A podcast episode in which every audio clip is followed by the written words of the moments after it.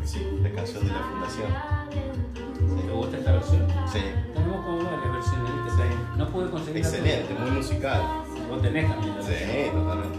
¿Sí? ¿Te acordás de la canción? Me acuerdo de la canción, de la versión que yo hice. Muy pega, se pegaba mucho el, el ritmo que yo le había puesto. Muy pegadizo, no muy artístico, Ah, ¿sí? pero, eh, pero sí, se pegaba. Se pegaba mucho. ¿Y cómo era? Acordarte.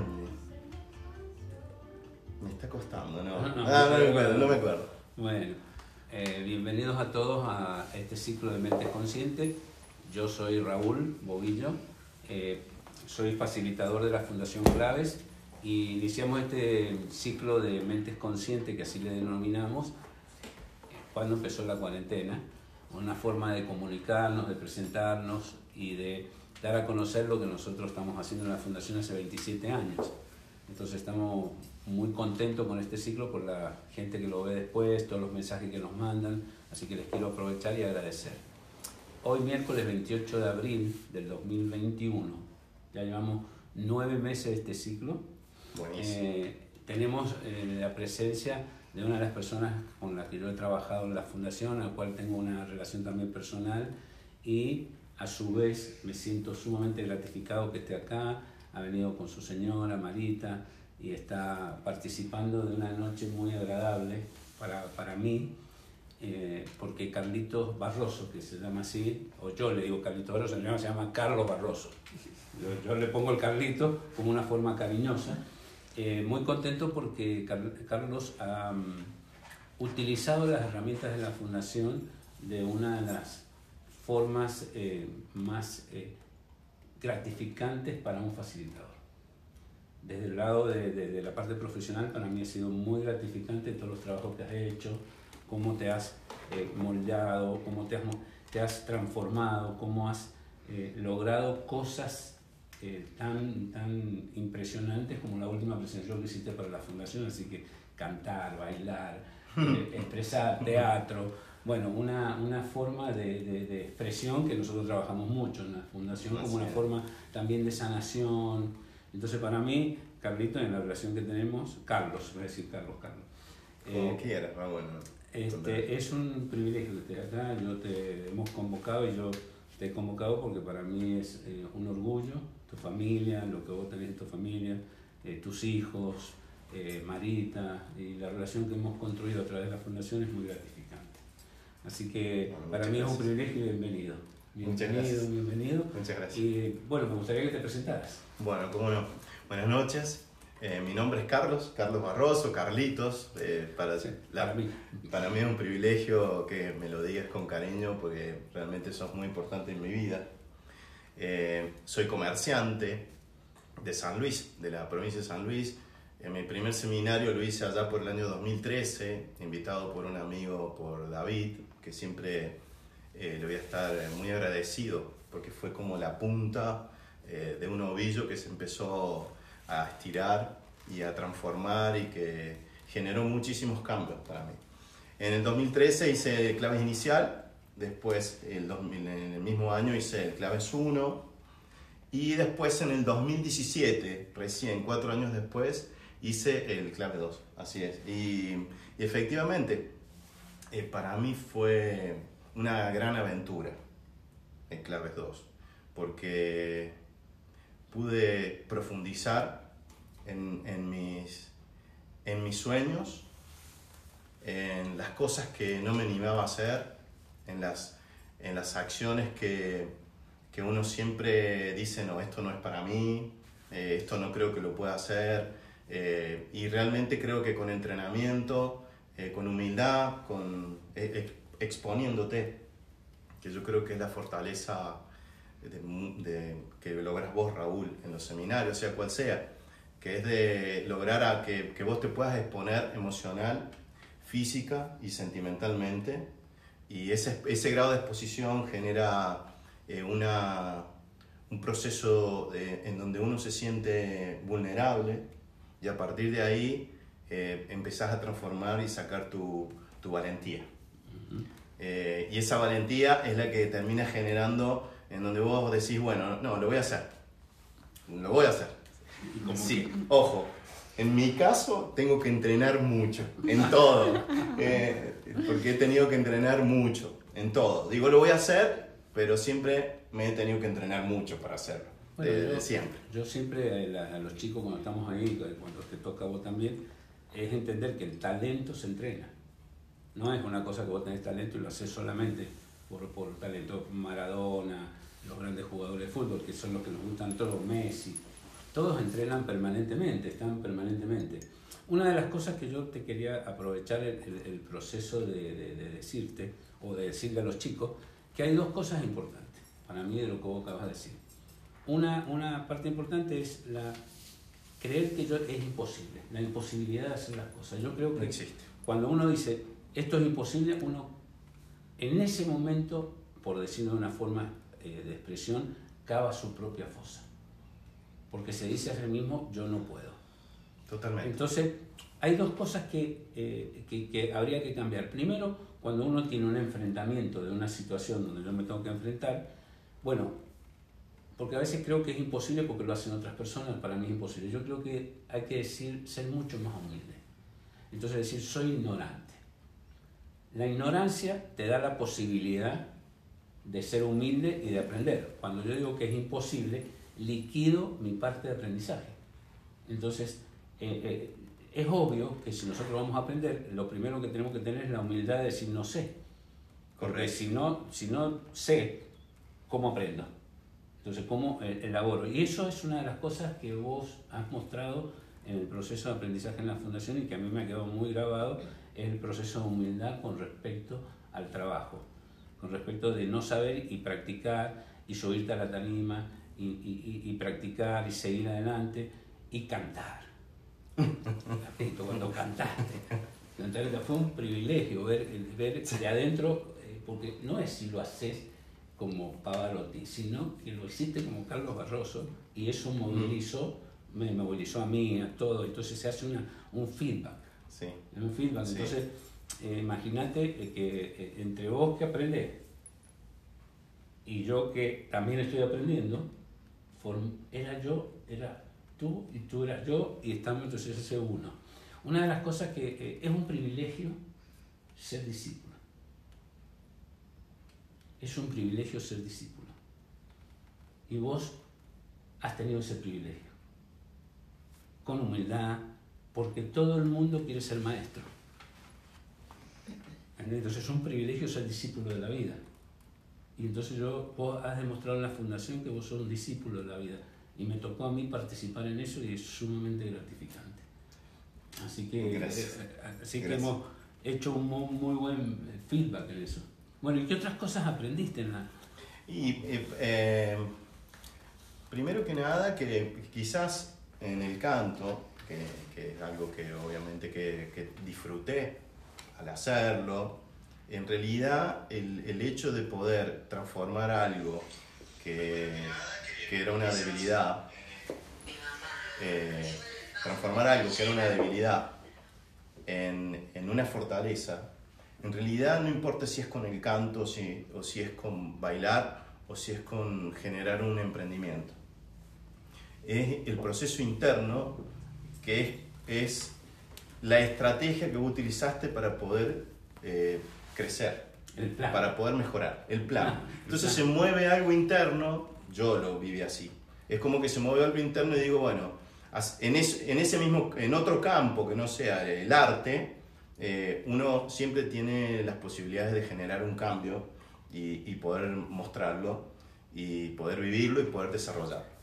Obviamente que como todo, con entrenamiento, con preparación eh, y con mucho esfuerzo, y después el hecho de que seas el mejor, Pavarotti, o no, en realidad no tiene... Eh, yo creo que el, el, el, hecho de hacerlo, el hecho de haberte animado a hacerlo, de poder desarrollar lo que quieras, lo que quieras, sin límites, pero que te animes a hacerlo, no siempre eh, hay que ser el mejor, no siempre tenés que ser el primero, no siempre tenés que ser el que más bienes eh, tiene o el, que, o el más exitoso eh, el éxito está en, para mí, ¿no? en, en animarme a hacerlo. en, en, en, mis, dentro de todas mis, mis, mis limitaciones. Bueno, pero romper limitaciones es bien importante. Bien importante porque estiramos la zona de comodidad muy fuerte y nos vamos para... La mandás bien, entonces tenés un espacio de movimiento y aparte aprendés a vivir en la incertidumbre. Exacto. Eh, en la incertidumbre eh, podés asumir riesgos de no saber cuál va a ser el resultado, porque vos no sabés de lo que estás haciendo. Bueno, eso me ha pasado mucho en la vida, porque desde el año 2001 me independicé y generar un emprendimiento de cero significa que vos lo estás haciendo en plena incertidumbre, eh, que no sabes cuál va a ser el resultado. Entonces, a partir de ahí es que eh, es, cuando vos hablaba de la vulnerabilidad, de sentirte vulnerable, de que sabes qué va a ser. Ahora, con entrenamiento, eh, muy, muy, importante la conciencia. Ahí es donde yo aplico la conciencia. Digo, bueno, en donde pueda encontrarme tranquilo y pueda aplicar los aprendizajes es que eh, uno se anima. Pero el primer paso es arriesgarse, ¿no? Como, como siempre lo digo. Salir, salir de la zona de comodidad y también hay que conocerse, que es lo de vos decir la conciencia, saber cuáles son tus debilidades, saber para que no funcionen, porque si no funcionan inconscientemente. Entonces, uno de los aprendizajes que nosotros hacemos es que vean las debilidades para que después queden anuladas por sí solas, porque cuando vos las ves no las puedes usar, o, si te las usas estás en cargo. Y, y, lo que dijiste recién, la humildad. Yo cuando tenía, entre, empecé a trabajar desde muy chico, ¿no? Me cuento un poco de la parte de mi vida. Empecé a trabajar desde muy chico y tuve la suerte de entrar en un trabajo fantástico. Y yo en aquel entonces cobraba 5 mil dólares con 20 años de edad. Mm.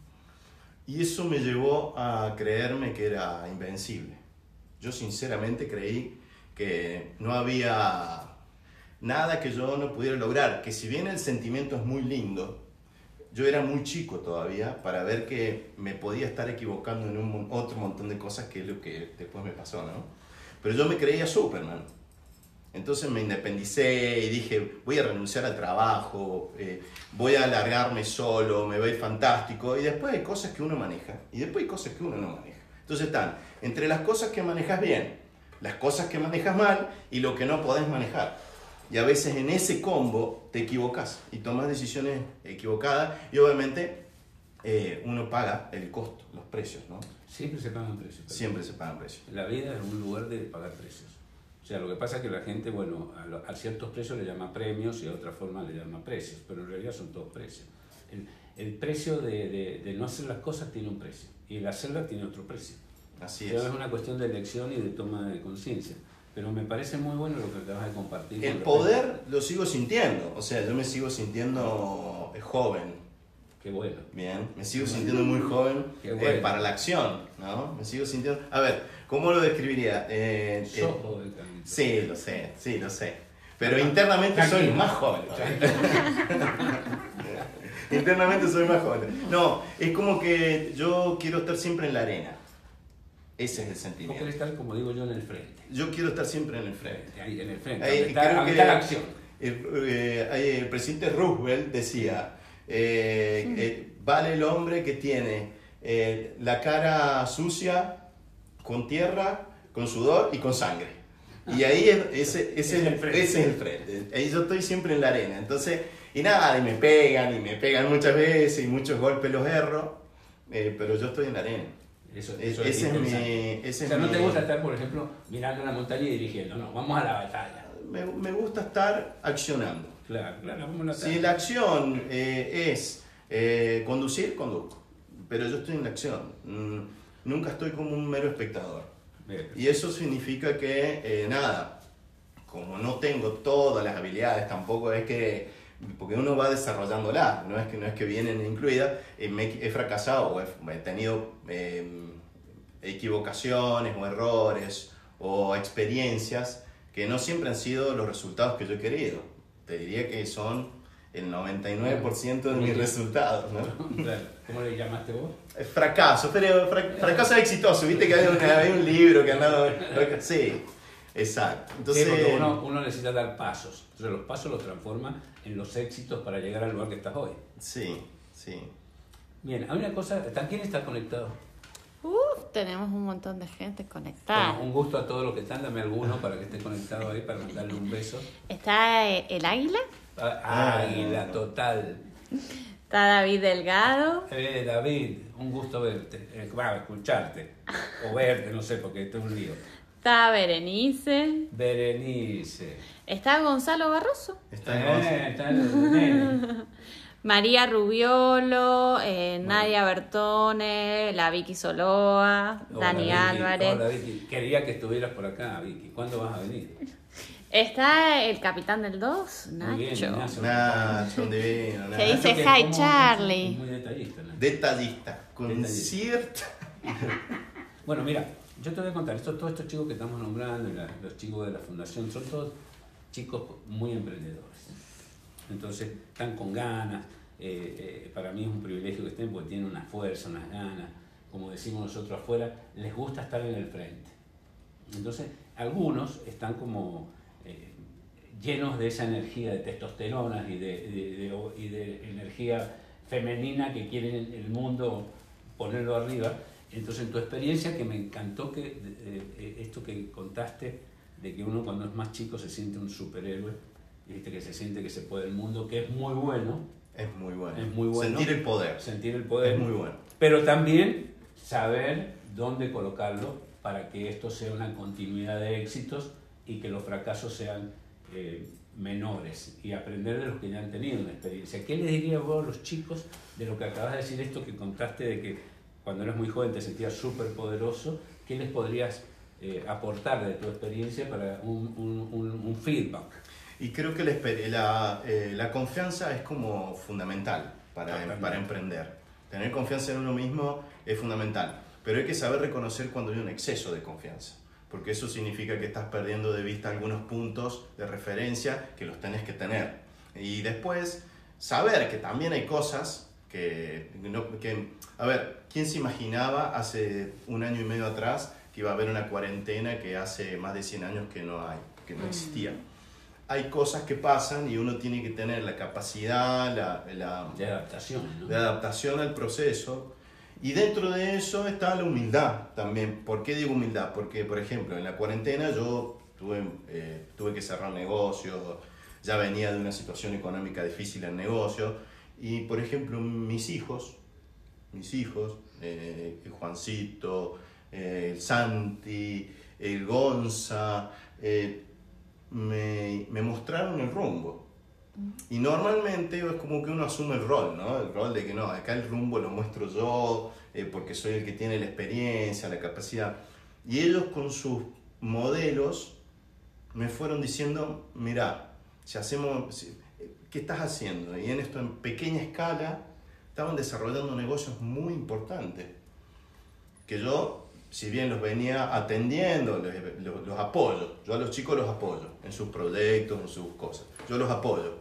Que hay que hacer esto, bueno, pero es como que estaba en otro rol, yo estaba en el rol de padre ahí. Ahora sos socio. Y ahora son socios. Entonces yo tengo Juan, ¿Y qué, qué le, ya que nombraste Sí, todo, digo, sí. qué les diría que se tendrían que cuidar? eh, de todo esto que estás viviendo, ¿qué, qué, qué consejo le darías vos para que otros chicos, aparte de tus hijos, lo tomen eh, en esta vorágine de que hay en este momento de superficialidad y de negocios que están apareciendo y que no se sabe por dónde vamos a ir? ¿Qué les- qué ¿Cuál sería tu mayor consejo? Mi mayor consejo a, a los chicos sería que siempre sean humildes, que, que sepan que van a tener que trabajar mucho, que van a tener caídas, que van a tener eh, frustraciones, que van a tener que muchas veces sentirse mal las propias acciones, porque uno se equivoca y, pasa. eh, y que sean fundamentalmente proactivos, que accionen, que se expongan, que se expongan ellos mismos, que expongan sus emociones, que expongan sus sentimientos, que se sientan vulnerables, que se sientan vulnerables, porque desde esa vulnerabilidad van a encontrar la valentía para poder enfrentar los desafíos. Si yo me cierro, si yo me cierro y digo, no, no voy a, me voy a quedar con esto yo, eh, lo voy a resolver, eh, no voy a exponer lo que me está pasando y no me voy a sentir vulnerable y expuesto, no voy a poder enfrentar, no voy a tener nunca la fuerza para poder resolverlo. Que, que es lo que yo encontré en la fundación, poder abrir mi corazón y sentirme vulnerable. Y desde ese lugar encontrar una de mis afirmaciones, eh, porque trabajamos mucho con afirmaciones en la fundación, que es la valentía. Y la valentía nace de la vulnerabilidad, de sentirme expuesto.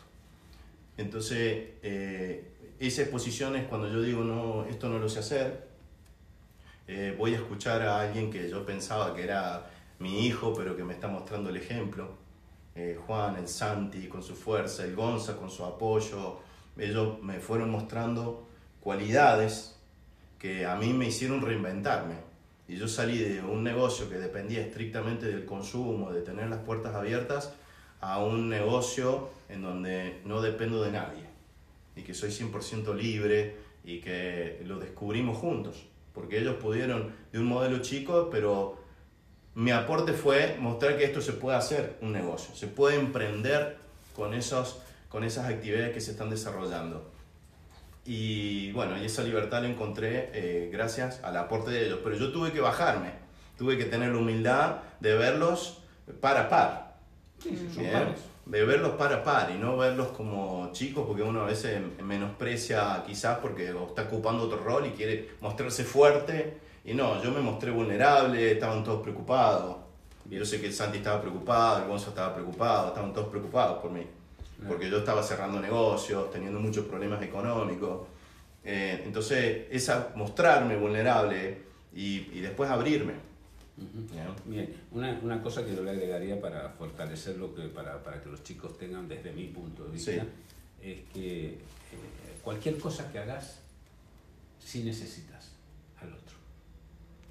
Eso es una cosa que a mí me interesa muchísimo eh, dejarlo claro, porque vos, eh, aunque vos estés trabajando, yo entiendo perfectamente de qué estás hablando, no olvidarnos de que el otro es parte del circuito en el cual vos estás metido en los dos áreas. Uno era el público con negocio, el otro es un área virtual, pero que vos tenés en otro lado un montón de personas. Totalmente. Y que eh, para la relación, interrelación de las personas sirve la comunicación, sirve el ser humilde, sirve porque la, humildad abre puertas y, abre, y el ser responsable y el hacerte cargo de las cosas que haces, porque metes la pata y vas a tener que pagar, y, y, y, te haces cargo y eso fortalece tu estado interno, porque cada vez que vos te hagas cargo, fortaleces y liberás el momento presente para que sea tuyo.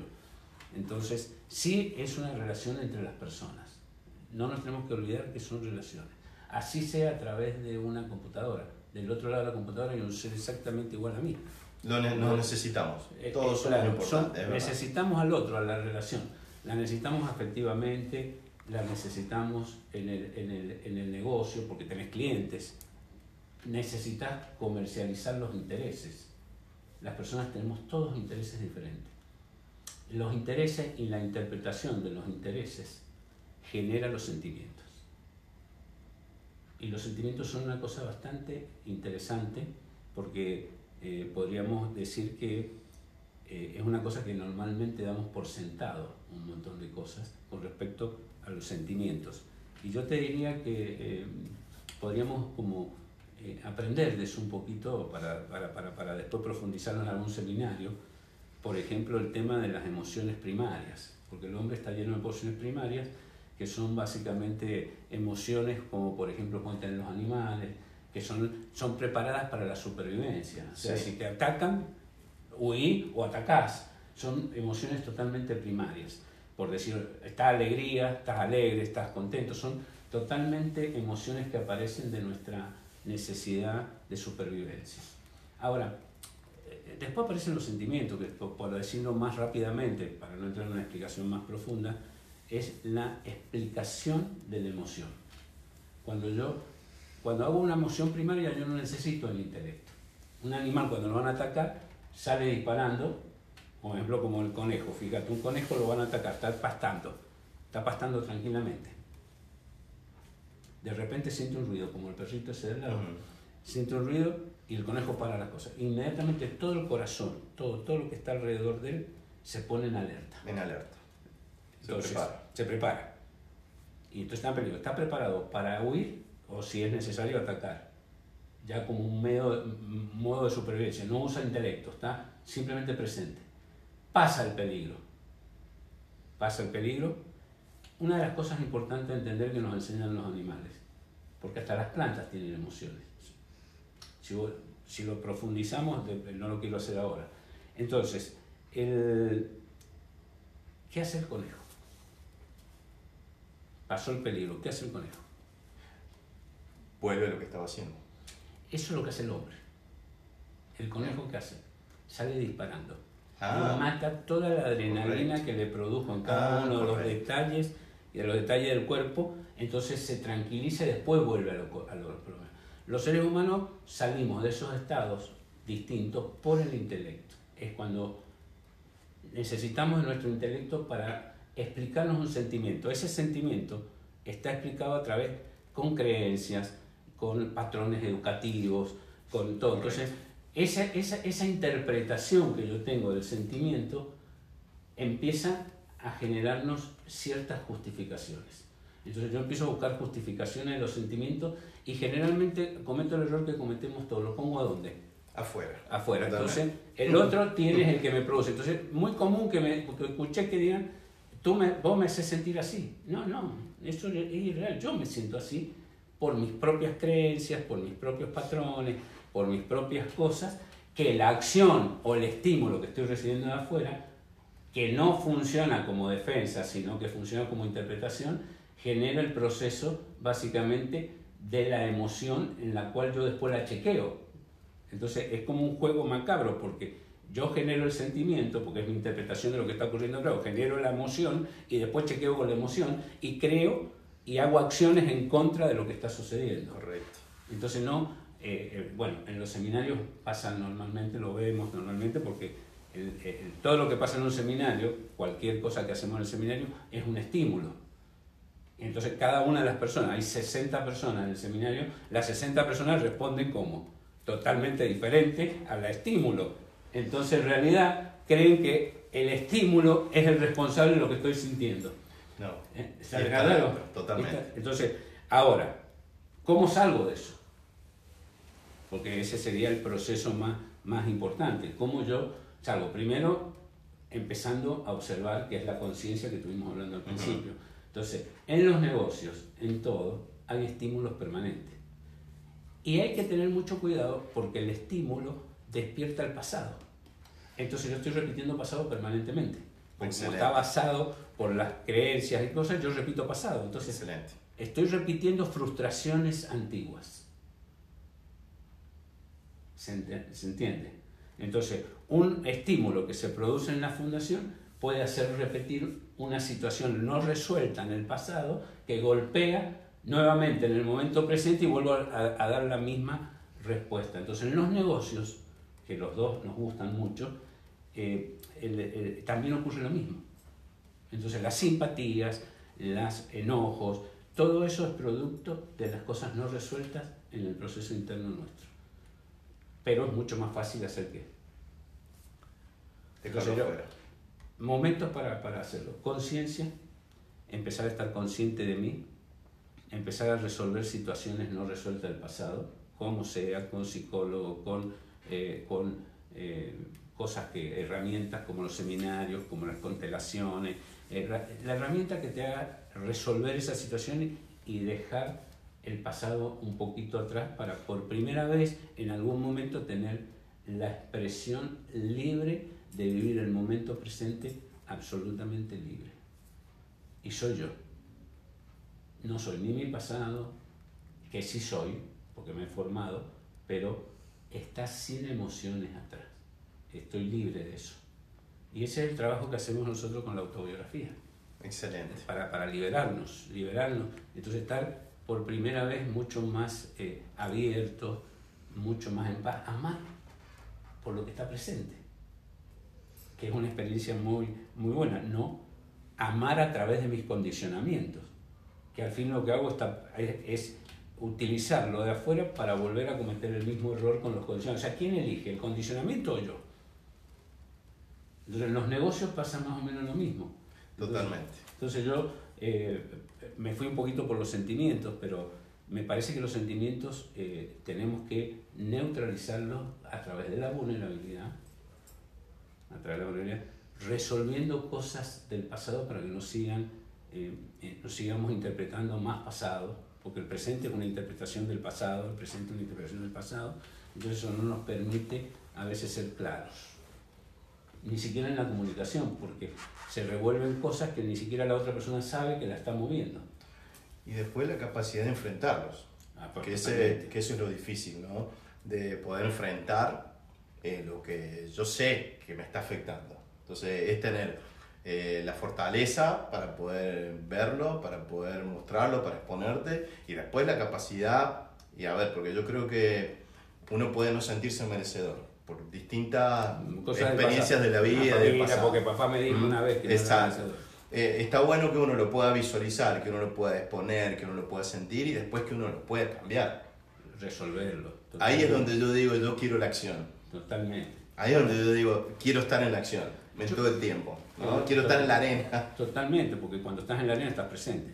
Porque, mira, hay dos cosas. Cuando vos cantás, cuando vos cantás, estás cantando, es maravilloso porque estás en el momento presente, porque no puede traer pasado. Entonces estás cantando. Estás pintando, estás en el presente. Estás bailando, estás en el presente. Estás conversando, estás en el pasado.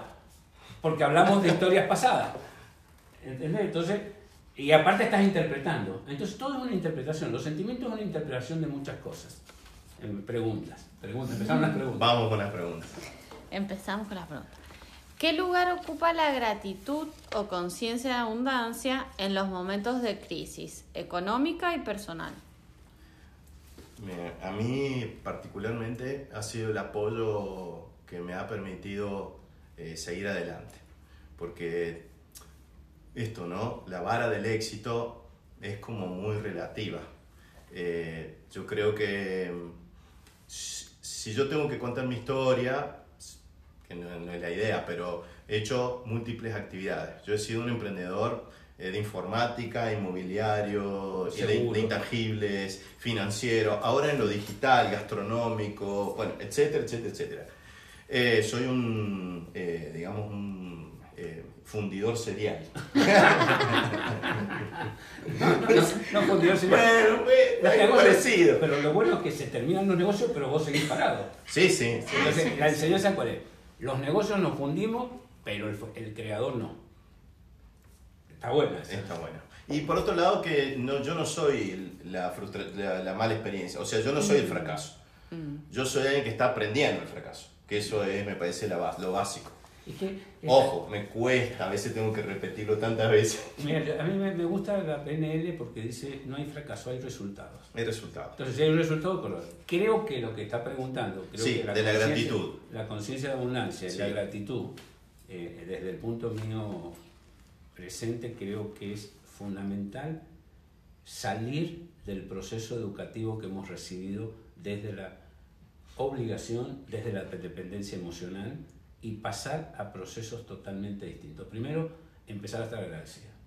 Es un, est- un estilo de vida. A eso iba, que eh, yo estoy agradecido por, por mí, primero por tener vida, eh, por estar, por levantarme todos los días, por poder eh, todavía tener fuerzas y tener intención eh, y acción, intención de poder manifestarme y después también debo ser muy agradecido con, con todo lo que he logrado, porque en realidad eh, la familia, eh, mis hijos, eh, mi, mi- mi esposa, mis amigos, nada, veo mi recorrido y estoy agradecido con todo lo que tengo. La gratitud para mí es como el, el, el reseteo de todas las mañanas, de, de- de poder eh, vi- visualizar todo lo que, lo que estoy viviendo, porque la verdad es que eh, más allá de las dificultades, eh, creo que est- estoy muy bien y tengo esa intención de seguir luchando siempre. Mira, yo creo que la gratitud eh, eh, es fundamental. Mira, eh, en esta situación donde estamos con la cuarentena, la pandemia, la futura cuarentena que van a insta- instalar ahora, eh, hay cosas que yo quiero como rescatar y a su vez quiero como honrar.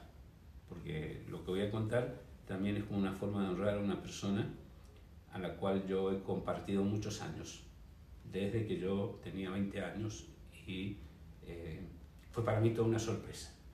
Una sorpresa porque son personas que pasan por la vida eh, o por mi vida, en la cual yo influí en su vida, él influyó en la mía, tuvimos momentos de mucho acercamiento, después momentos que nos alejamos, nos vemos en los cafés, hola, ¿cómo estás? Bla, bla, bla.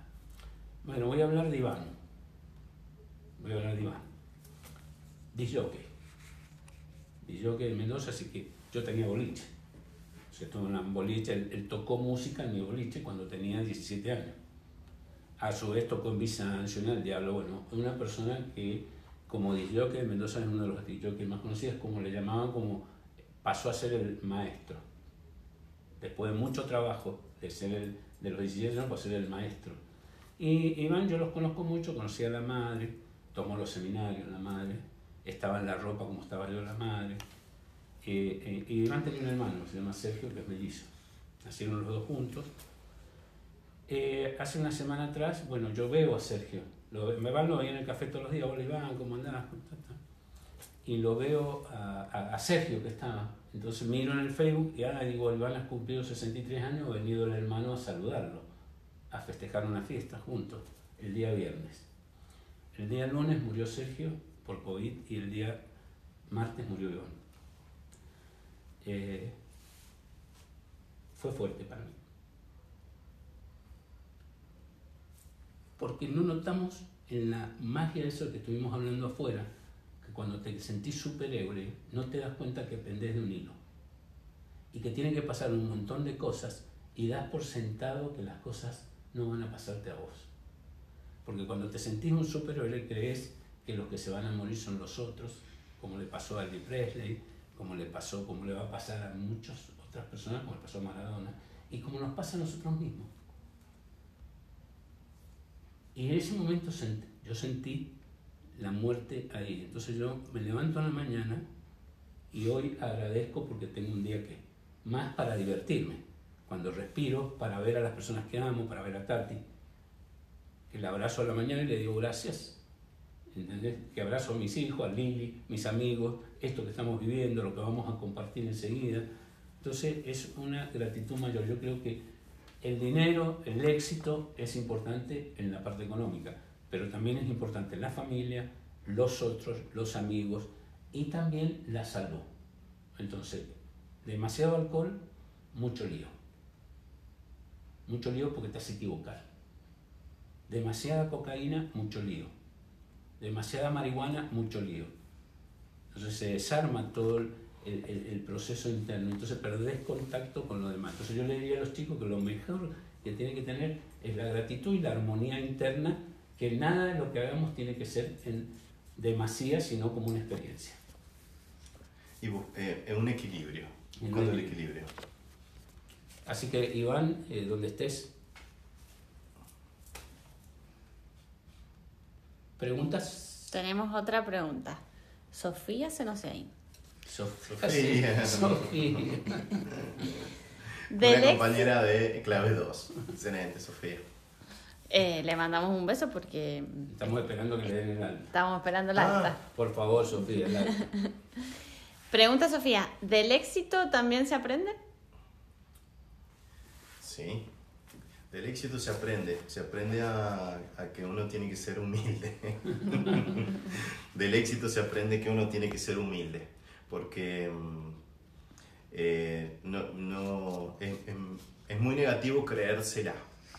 Yo, yo lo he vivido y lo, vivo desde, lo he vivido desde chico y eso me ha llevado a cometer errores.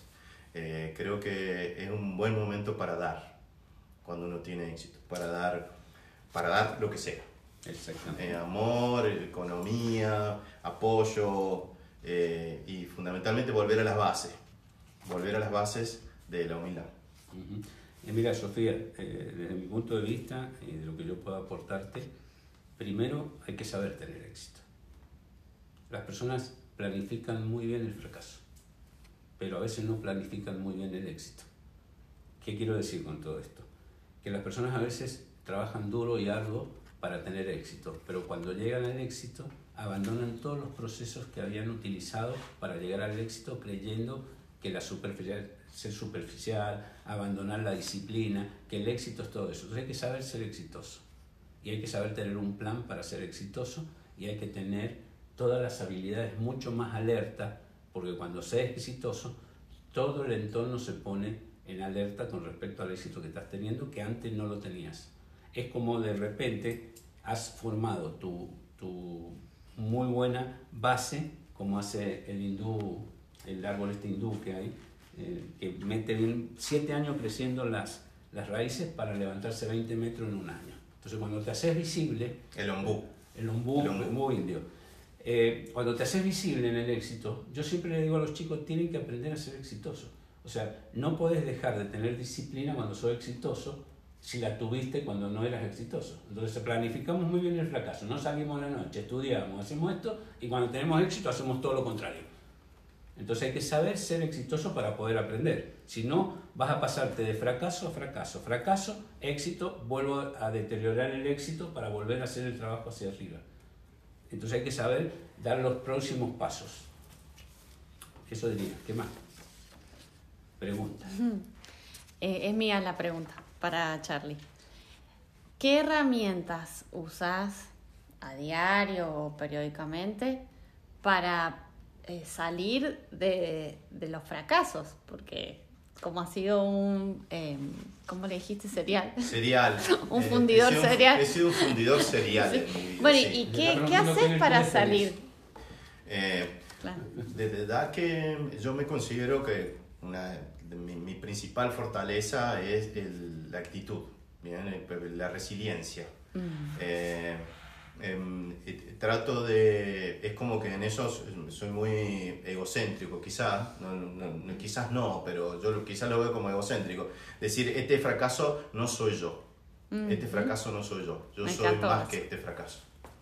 Maravilloso. Yo te diría que, que soy bastante humilde porque sí tenés un montón de virtudes por lo menos las que yo veo en vos, primero tenés una gran capacidad de absorber los procesos negativos. O sea, vos no te enojas. O sea, si te enojas, te enojas por dentro. Afuera no aparece eso, entonces tenés una gran capacidad de comunicación y de hacer empatía. Entonces, y de buscar soluciones. Me he equivocado con el impulso, porque yo aprendí de que el impulso genera eh, algo, una reacción eh, negativa. Entonces, yo, eso yo entendí que es una debilidad y la pude observar. Cuando observo que por impulsivo, mira, hice este negocio y por impulsivo me fue mal. Me, invertí en esto y por impulsivo, bueno, en uno, fui aprendiendo de que el impulso, eh, poder estar eh, en observador y, poder evaluar la situación de otra forma, hace que yo pueda eh, absorber los, las dificultades de otra forma sea lo que sea. una de las cosas que yo aprendí del, éxito, y lo veo muy a comunes en personas que son exitosas, en este momento estoy pensando en algunos amigos que tienen negocios que son muy exitosos, están tan ordenados los, los, los negocios funcionando en todas las áreas tan bien que el peligroso es él. Porque se quedó sin trabajo y entonces empieza a meterse en las áreas y empieza a desarmar las áreas. Lo que armó lo desarma por no saber planificar el éxito. Porque cuando uno tiene un éxito y tiene todo armado en las áreas, vos quedas como líder del negocio con mucho tiempo. Entonces tenés que saber dónde vas a colocar, o nuevas direcciones, nuevos proyectos, nuevas formas de verlo, y te deja, eh, te, empezás a sabotear tu propio éxito, o no lo dejas crecer. Algo muy importante es tener un mentor. Yo, eh, cuando empecé a venir a Mendoza con más asiduidad, a partir de Clave 2, y a partir de que vine a Mendoza, está muy bueno tener a alguien como vos, con quien compartir un café y poder, eh, poder eh, eh, tener una orientación. Y yo creo que tener un mentor, alguien que pueda hacerte tocar la tierra, poder darte una opinión distinta, no, no, viste, palmearte la espalda y decir, vamos, está todo bien. No, me parece que esto va para este lado, tener un mentor yo creo que es algo muy importante. Sí. A veces te dicen, ¿qué estás haciendo, Carlito? Totalmente. Pero te, voy a decir una, te voy a decir una cosa, no todo el mundo tiene la capacidad de salir a buscar al mentor y después de bancársela a la par del mentor. Porque es difícil ir a buscarlo que el, que el mentor te responda, porque generalmente están haciendo sus cosas, están teniendo sus éxitos, entonces el, el mentor no siempre está disponible. No cualquiera tiene un mentor. No hay muchos. Y tampoco hay muchos mentores, claro. Hay otra pregunta. Técnica. Técnica. ¿Cómo te das cuenta cuándo debes dejar de apostar por algún proyecto? Yo no suelto nunca. Yo soy un. yo, me hundo con el proyecto. Sí, me hundo. Hasta acá, hasta acá. Y cuando creo que me queda el último suspiro de vida, en ese momento digo, es momento de cambiar.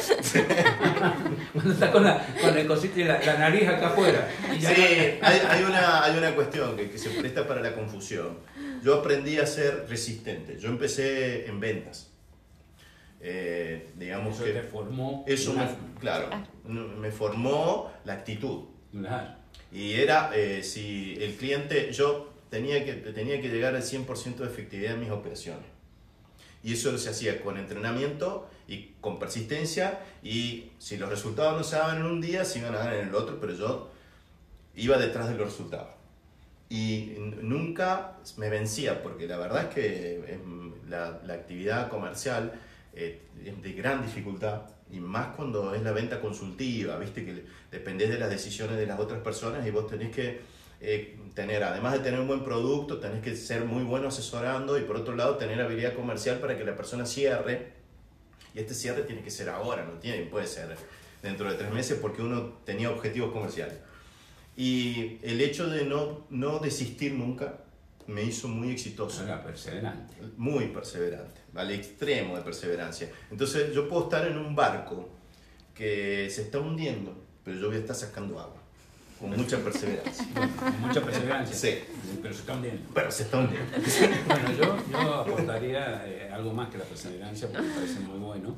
Y lo que está preguntando, ¿quién es que está preguntando? La Vicky Solá. La, la, Vicky Solá. Bueno, cuando hay, hay, hay cosas, Vicky, mira, que hay que tomar en cuenta cuando uno está en un proyecto. Primero, si el proyecto te está dando, porque cuando uno es emprendedor tiene que entender que los proyectos tienen que dejar dinero. Eso es una de las cosas que yo tengo que, que quiero aclararle a todos los chicos. No hay que ser un emprendimiento zombie.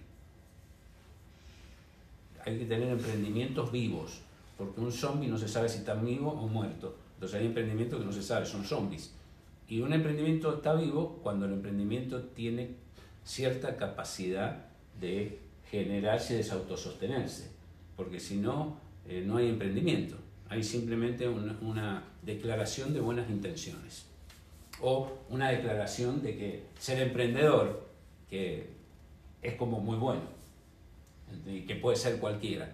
El 85% de los, de los em, emprendimientos fracasan. No llegan ni siquiera a la fin. ¿Qué quiero decir? Ni siquiera se inscriben.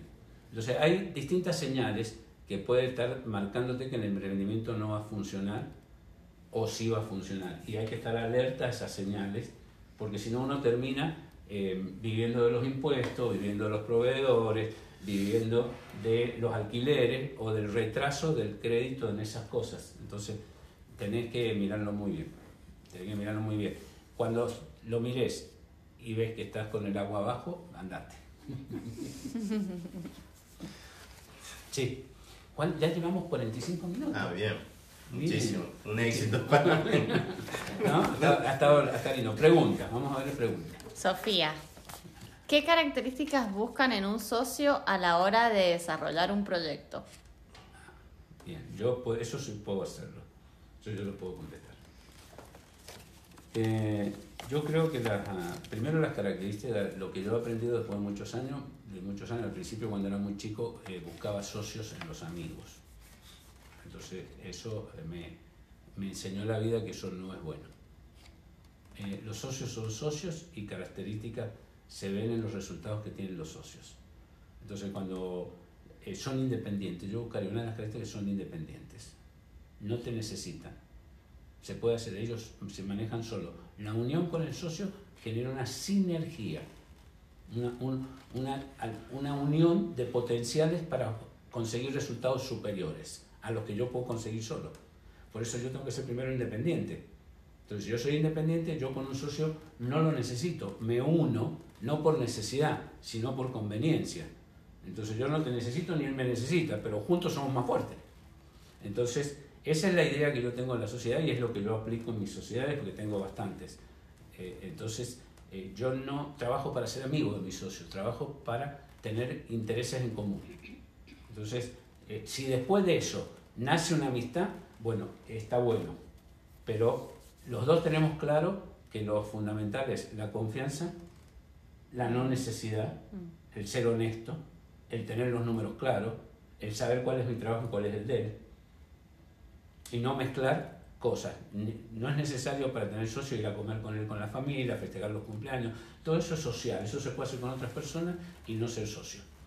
Y con un socio no ir ni siquiera a comer, no hay nada, porque no, no, no está en búsqueda la sociedad de eso, de una relación afectiva, está en búsqueda de intereses.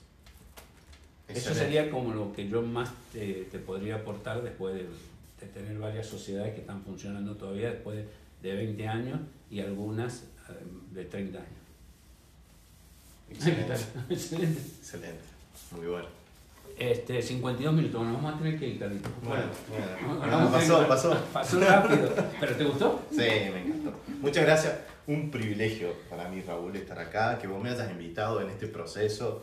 Eh, para mí es realmente eh, muy importante. Bueno, yo eh, también te quiero agradecer, Carlitos, porque yo sé eh, aparte que vos le das un adorno a esto, que me parece fantástico, pero vos, yo sé lo que has hecho, cómo te gusta lo de la fundación. Yo eh, me siento súper halagado por eso.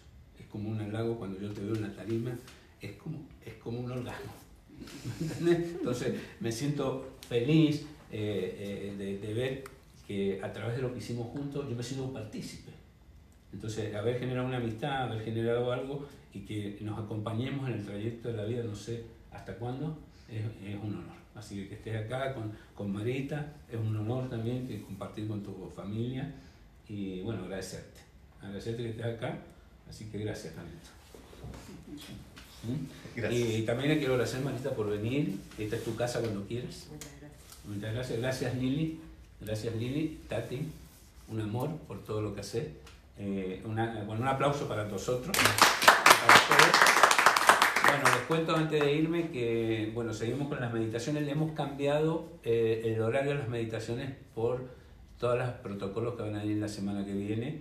Entonces hemos decidido ponerla a las 19 horas para que podamos tenerlas presencial, siempre y cuando las restricciones que van a ponerlo podamos hacer. Si no, van a seguir siendo eh, vía vivenciales a partir de las 19. Así tenemos un espacio para meditar y tenemos un espacio que nos permita antes de entrar en, digamos, en la cena y toda esta parte familiar. También el miércoles que viene vamos a tener eh, Mentes Conscientes y, va a estar presente eh, Daniel Álvarez. Daniel Álvarez es em, un ingeniero en sistemas y es básicamente de estos que son como que manejan computadoras, son como muy especiales, hacen todos los programas. Daniel Álvarez hace programas y todo esto y él ha hecho muchas cosas en la fundación, como otras personas que también están trabajando ahora. Y bueno, para mí va a ser un privilegio porque hace 14, 15, 16, 17 años que está en la fundación, entonces más. Ah, 21 años. En el año 2000, recuerdo que a Daniel Álvarez fuimos a, con Lili, eh, a donde él trabajaba, a invitarlo a tomar el seminario y no se fue más.